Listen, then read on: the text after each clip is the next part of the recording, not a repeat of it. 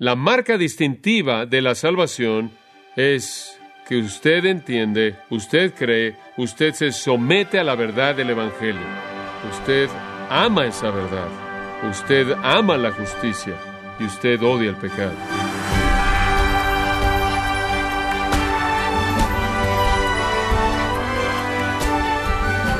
En estos días, estimado oyente, muchos líderes evangélicos populares, nombres que sin duda alguna usted reconoce, enseñan que el cristianismo no es muy diferente a otras religiones.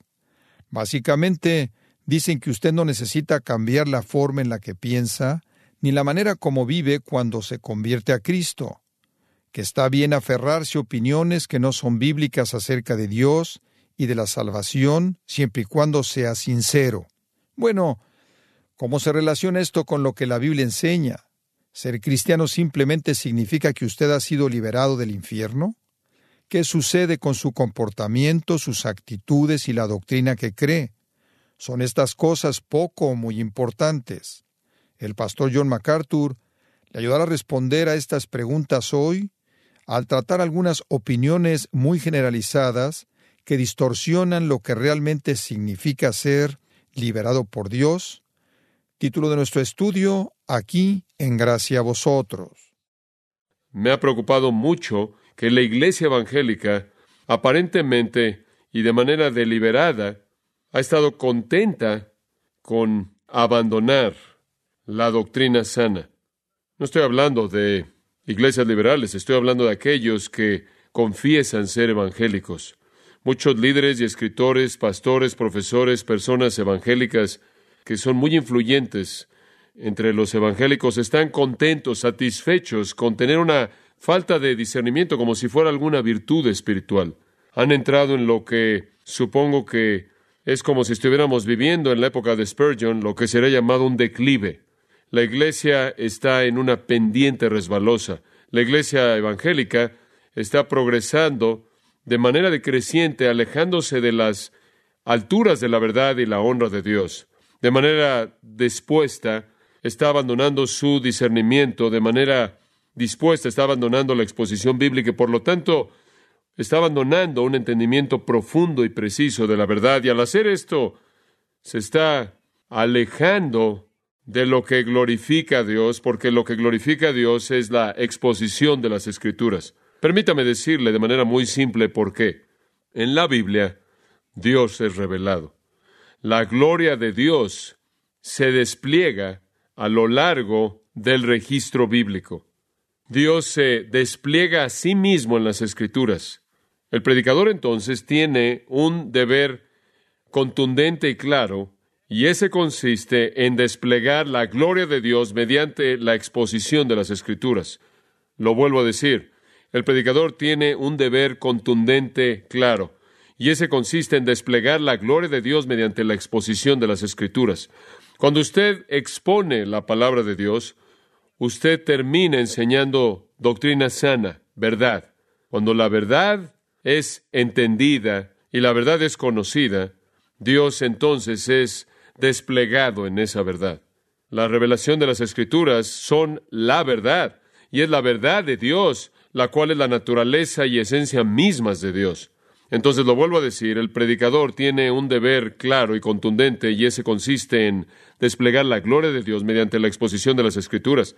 Eso no es lo que está pasando entre los evangélicos el día de hoy. La gente se está alejando de la predicación bíblica y la enseñanza bíblica y la exposición bíblica. Se están alejando de un interés en la doctrina sana, un interés en la verdad definida. Están abrazando todo lo que de manera nominal se identifica a sí mismo como cristiano y la iglesia va a continuar haciendo esto hasta que alguien o algunas personas sostengan en alto la palabra de Dios. La palabra de Dios que usted ve siendo presentada de manera fiel y precisa e imparable, le trae a la gente la majestad verdadera de Dios. Y con ello viene el verdadero entendimiento. Cualquier predicador que no hace esto ha fracasado en su responsabilidad delante de Dios. Mi tarea como predicador es muy simple. Se espera de mí que enseñe las cosas profundas de las Escrituras para que pueda levantarlo usted a las alturas de la alabanza. Entonces la responsabilidad del predicador consiste en entregar la verdad y al explicar la verdad de la palabra de Dios, al entrar a las profundidades de la verdad de la palabra de Dios, la gloria de Dios es revelada. Y cuando la gloria de Dios es revelada, la congregación, el pueblo de Dios lo alaban. Entonces el predicador desciende y lleva hacia arriba a su congregación, a las profundidades de la verdad para que puedan ser elevados a las alturas de la alabanza. Yo solo tengo una herramienta. ¿Puede imaginarse una profesión con una sola herramienta? Yo solo tengo una herramienta, solo una. Las escrituras es la única herramienta. Hay un libro popular escrito por un pastor bien conocido que promueve el hecho de que el Evangelio está en las estrellas, que el Evangelio entero, incluyendo la justificación, se revela en las constelaciones. En el libro él dice que Dios predicó el Evangelio y las estrellas a Adán, inclusive antes de que él cayera. Esto no es nada nuevo, esto ha sido promovido en años pasados. Me sorprende que un hombre que conoce la teología bien escribiera un libro así, porque esa es una negación clara de sola escritura. Escuche, yo solo tengo una herramienta y no son las estrellas. Es este libro. Dios ha revelado toda la verdad divina en un libro del cual Él es el autor. La verdad divina no está en una iglesia, no está en una denominación, no está en una experiencia, no está en la intuición de alguien, no está en las estrellas, está en un libro, la Biblia. Cada vez que la Biblia se ha alejado de esto, ha sido inundada con el desastre. Martín Lutero dijo, Dios habló únicamente en el libro, y toda la verdad divina está confinada al libro. No papas, no obispos, no concilios de la iglesia, no el magisterio, no la tradición, el libro. Y él dijo, es únicamente el libro. Y después de Jesús y al apóstol Pablo, Martín Lutero fue el hombre más divisivo que jamás vivió en la fe cristiana. Él creó una división masiva que separó a aquellos que creían en el libro de aquellos que estaban atrapados en el sistema. Fue la convicción de que Dios habló únicamente en el libro que produjo la reforma. Fue entonces cuando Martín Lutero había llegado a la convicción de que la verdad estaba en el libro, que él fue al libro y encontró la verdad y fue la justificación por gracia a través de la fe únicamente, en 1539 Lutero comentó acerca del Salmo 119 y él escribió esto. En este salmo David siempre dice que él va a hablar, pensar, oír, leer día y noche constantemente nada más que la palabra de Dios. Lutero lo llamó la palabra externa. Me gusta eso. Está fuera de nosotros y Lutero dijo, es la palabra externa la que es la palabra salvadora, santificadora, iluminadora. ¿Qué quiso decir con eso? Él quiso decir que está fuera de nosotros, así como Dios está fuera de nosotros. Usted no puede inventar a Dios y no puede inventar la verdad. Dios no es el producto de su imaginación, Dios no es el producto de su fantasía, Dios no es el producto de su experiencia, Dios no es el producto de su intuición, Dios no es el producto de su emoción, Dios no es el producto de su existencialismo. Dios es Dios y Él está fuera de usted y no está sujeto a sus ideas ni alteraciones. Dios no es un juguete de plastilina de cera que usted puede moldear a su gusto, entonces la Biblia está fuera de usted, es externa. Puede tomarla, puede dejarla, pero no puede alterarla. Usted no puede hacer que sea otra cosa de lo que es y no puede hacer que diga algo diferente de lo que dice. Es un libro, es un libro fijo, con letras fijas y palabras fijas y oraciones fijas. Esta fue la gran convicción de Lutero que cambió el mundo. Lutero dijo con una fuerza resonante en 1545, el cual fue el año antes de que él murió, él dijo, que el hombre que quiere oír a Dios hablar, lea las sagradas escrituras. ¿Sabe una cosa? Hay libros que inundan al mundo cristiano el día de hoy acerca de cómo escuchar la voz de Dios, aprender, prepararse a sí mismo para escuchar la voz de Dios, aprender a cómo oír la voz de Dios. Permítame decirle algo. ¿Quiere oír a Dios? Lea las sagradas escrituras. Quédese y escuche. ¿Quién sabe lo que va a oír? Lo que sea no es de Dios. Entonces, ¿cuál es la tarea del predicador?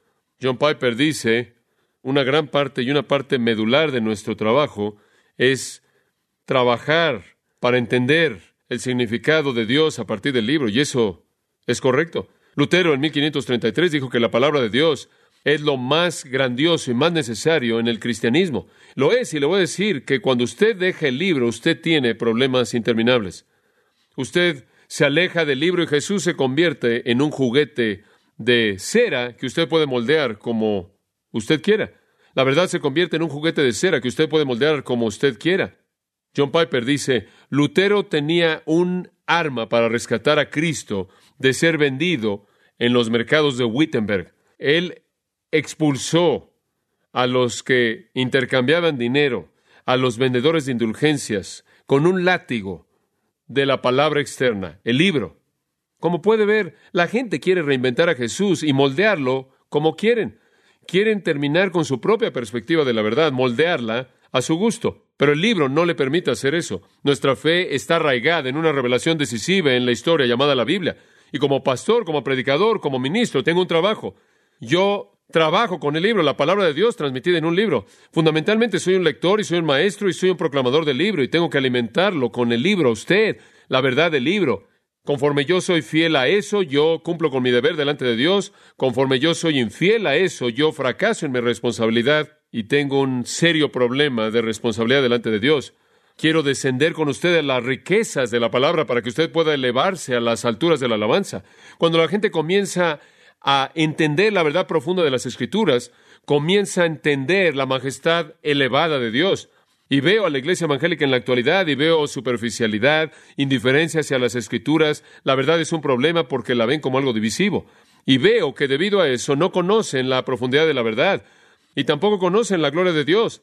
David Wells, escribiendo en Ningún lugar para la verdad, su libro maravilloso, dijo, es este Dios majestuoso y santo en su ser quien ha desaparecido del mundo evangélico moderno. Leslie Newbing escribió, repentinamente vi que alguien podía usar todo el lenguaje del cristianismo evangélico, sin embargo, el centro fundamentalmente era la persona y Dios era auxiliar a eso. Este alejamiento evangélico moderno coloca al hombre en el centro de todo, y más importante que las escrituras y más importante que Dios. Y cuando eso sucede, lo que puede cambiar es confrontarlo, y eso es realmente por qué he estado hablando de esto. No sé nada más que lo que Lutero hizo y lo que Juan Calvino hizo y lo que Spurgeon hizo y lo que otros han hecho en la historia. Usted simplemente tiene que enfrentarlo de frente, decirlo como es. Y he estado leyendo algo de la vida de Calvino y Lutero y otros reformadores, tratando de entender cómo fue que ellos tuvieron una influencia tan inmensa cuando usted piensa en ese tipo de nombres, usted piensa que debieron haber sido personalidades fuertes y debieron haber sido líderes muy dotados, etcétera, etcétera. Y conforme usted estudia sus vidas, descubre que fueron expositores incansables de las Escrituras.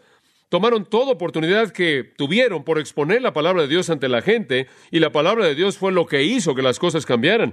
Conforme la gente llegó a estar expuesta a la predicación clara y poderosa de la profundidad de la verdad, llegaron a estar consumidos con la gloria de Dios se volvieron personas que discernían y vieron el error por lo que era y la verdad por lo que era y tomaron las decisiones correctas. Benjamin Warfield, el gran teólogo de Princeton, quien tuvo un gran ministerio en mi vida, mucho tiempo después de su muerte, cuando era un alumno de seminario, y leí acerca de la inspiración y autoridad de las escrituras que él escribió. Warfield dijo de Juan Calvino que ningún hombre jamás tuvo un sentido más profundo de Dios que él.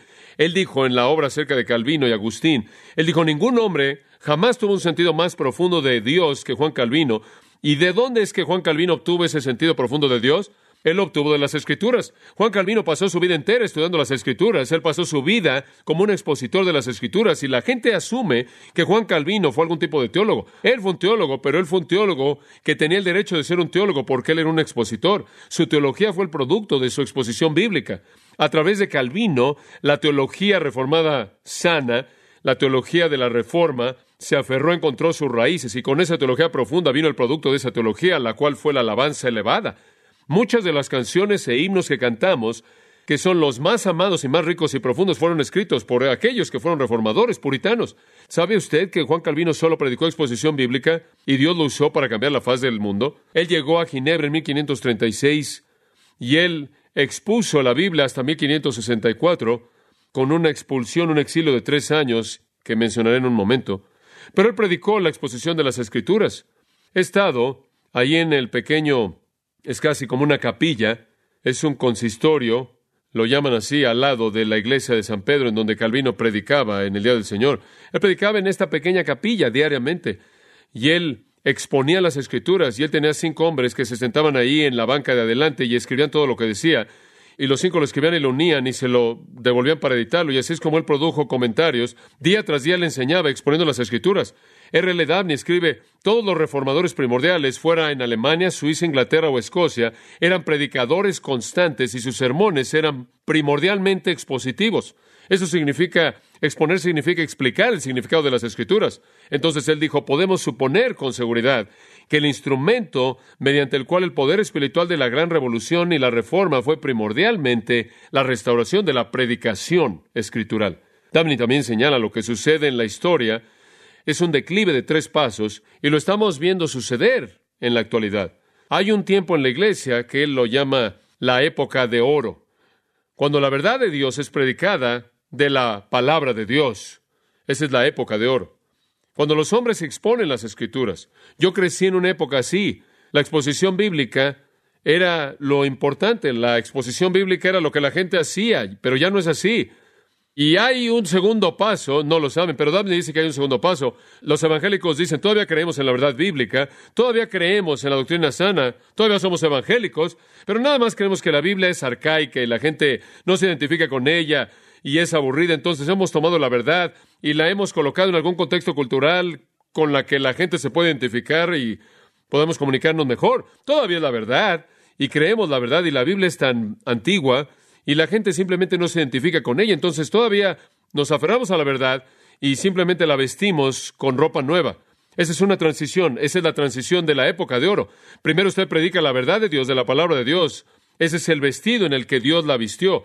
Esa es la manera en la que Él la vistió. Y Dios sabe lo que es mejor para el alma y el espíritu y la mente de un hombre, quien está bajo la influencia convencedora del Espíritu Santo. Entonces Él sabe qué verdad viene un hombre de la manera más poderosa en la obra del Espíritu Santo, y esa es la razón por la que Él colocó la Biblia en la manera en la que Él la colocó. Pero quizás la gente cree que piensan mejor que Dios, tienen mejores ideas que Dios, entonces toman las verdades de las Escrituras, las sacan de las Escrituras, las visten de otra manera, las visten de manera diferente para quitar el estigma de la Biblia, la ofensa de la Biblia, y de alguna manera creen que pueden alcanzar hacia la cultura de una manera suave. Básicamente han hecho la Biblia a un lado porque creen que es vergonzosa. Damney dice que esta es la etapa de transición.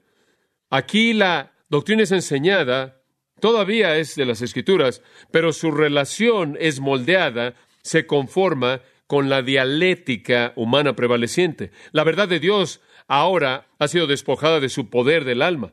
El tercer paso, usted sabe que la Biblia era ofensiva, nos deshicimos de eso. Ahora descubrimos que la doctrina también es ofensiva, entonces también nos deshacemos de eso. Entonces Dabney ruega pidiendo que estemos contentos siempre con exhibir la doctrina bíblica en su propio vestido bíblico.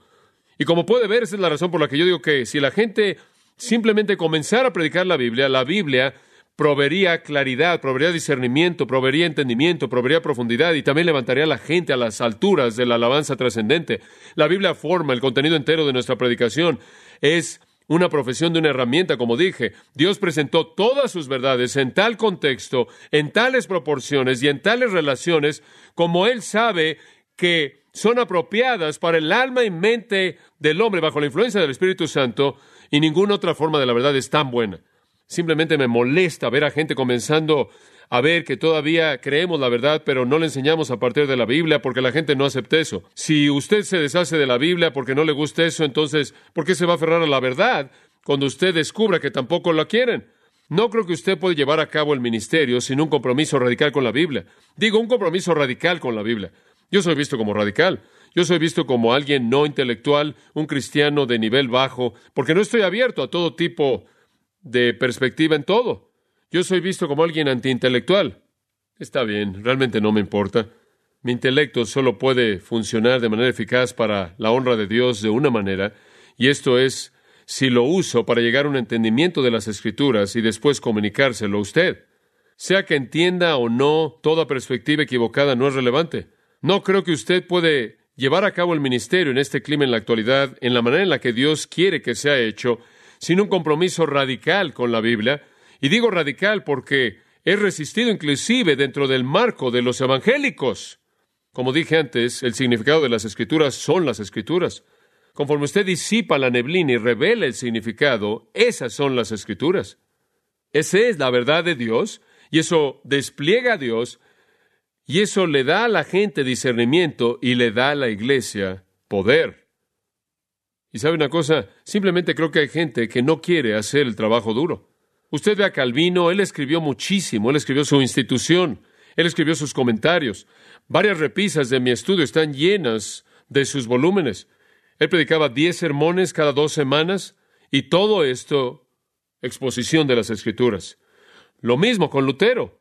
Entre 1510 y 1546 él predicó tres mil sermones. Muchos días a la semana y muchas veces al día él predicó. Todo eso con luchas familiares, con su esposa Katy dándole seis hijos, algunos de ellos murieron, el resto de ellos él los catequizó el domingo por la tarde. Quiero ir un domingo típico para Martín Lutero. Cinco de la mañana era el primer servicio. Era exposición de una epístola. Diez de la mañana eh, fue el segundo. Era una exposición del Evangelio. En la tarde le enseñó la palabra de Dios a sus hijos. A las cinco de la tarde él regresó a exponer un libro en el Antiguo Testamento. El lunes y martes él enseñó más exposición.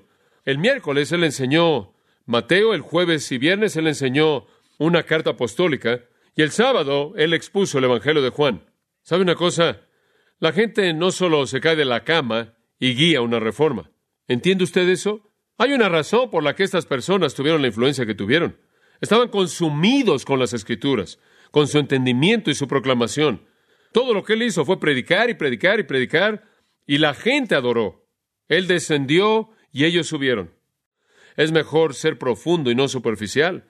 Es mejor ser minucioso y no superficial. De regreso a Juan Calvino, él nunca se desvió de la predicación expositiva durante casi 25 años.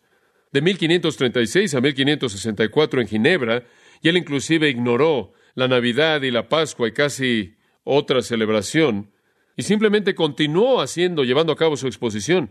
Él no dio ningún mensaje especial, él simplemente se mantuvo con su exposición. El espectro de su púlpito es realmente sorprendente, simplemente sorprendente. Él predicó durante seis años en el libro de Hechos, él dio 46 sermones de tesalonicenses, 186 sermones de Corintios, 86 sermones de primera y segunda de Timoteo y Tito, 43 sermones de Gálatas, 48 sermones en Efesios. En 1559, en la primavera, él comenzó un estudio de los evangelios, exponiendo los evangelios a manera de armonía, y él no terminó cuando él murió en 1564, en el mes de mayo. Eso fue en el día del Señor, y a la mitad de la semana él predicó 159 sermones de Job, 200 de Deuteronomio, 353 de Isaías y 123 de Génesis y demás. Todo eso demandó preparación y estudio. Él estaba predicando en la Pascua de 1538, después de su sermón. Él dejó el púlpito en la iglesia de San Pedro y lo expulsaron de la ciudad. El concilio de la ciudad lo expulsó, ya estaban cansados de él.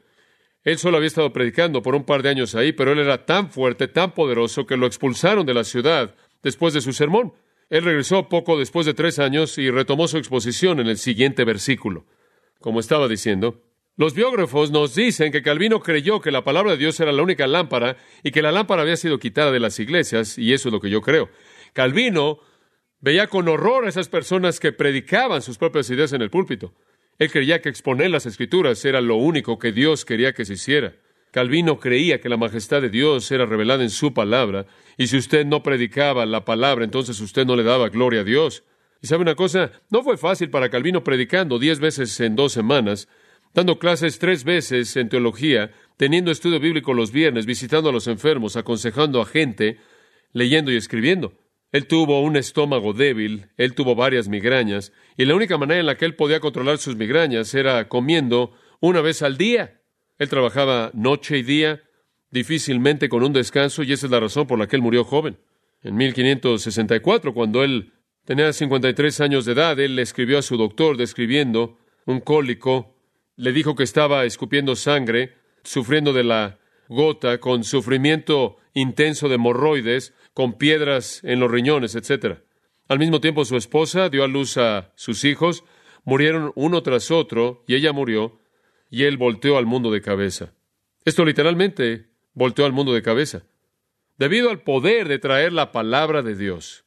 De regreso a Lutero por un momento. Simplemente para mostrarle lo prolífico que fueron en la palabra, Lutero en 1520 escribió 133 obras, en 1522 él escribió 130 obras, en 1523 él escribió 183 obras, una casi cada día, un día sí, un día no.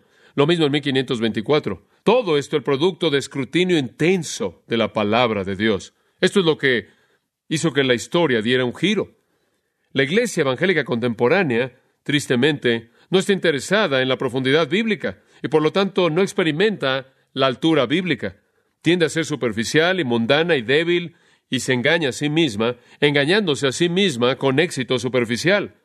En el corazón de esto está este asunto trágico de abrazar a no cristianos como si fueran cristianos. Sin un entendimiento profundo de la verdad bíblica, no hay discernimiento. Y cuando no hay discernimiento, entonces usted simplemente no puede distinguir quién es un cristiano y quién no lo es. Y entonces Satanás entra a la iglesia, entra al liderazgo, entra a enseñar a las universidades y enseñar en los seminarios y escribir libros y se mete en la televisión cristiana y así y así sigue. Como le dije, en donde usted no tiene la verdad y usted no tiene la predicación que trae la claridad y el discernimiento y la gloria de Dios, usted tiene problemas terribles. Y el primero es que la gente ya no distingue entre quién es un cristiano y quién no lo es. Esta fue una de las grandes realidades de la Reforma. La Reforma dijo, ustedes no son cristianos, punto. No lo son. Ustedes dicen, somos cristianos. No, no lo son. Es momento de que adoptemos esa postura, esa misma postura en el mismo punto en este día. La manera en la que usted distingue un verdadero cristiano de un no cristiano, sin importar lo que digan, se encuentra en esta categoría que estamos llamando liberación.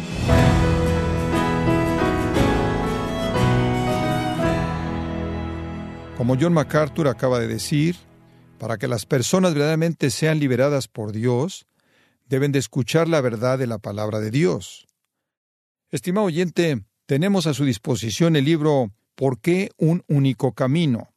escrito por el pastor John MacArthur, un libro que le mostrará por qué solo hay un camino al cielo y le ayudará a defender ese camino estrecho, con amor, pero sin concesiones puede adquirir su copia del libro ¿Por qué un único camino? escrito por John MacArthur en gracia.org o en su librería cristiana más cercana. Quiero recordarle que este mensaje, como otros más que haya escuchado o vaya a escuchar, puede bajarlos directamente y de forma gratuita en gracia.org.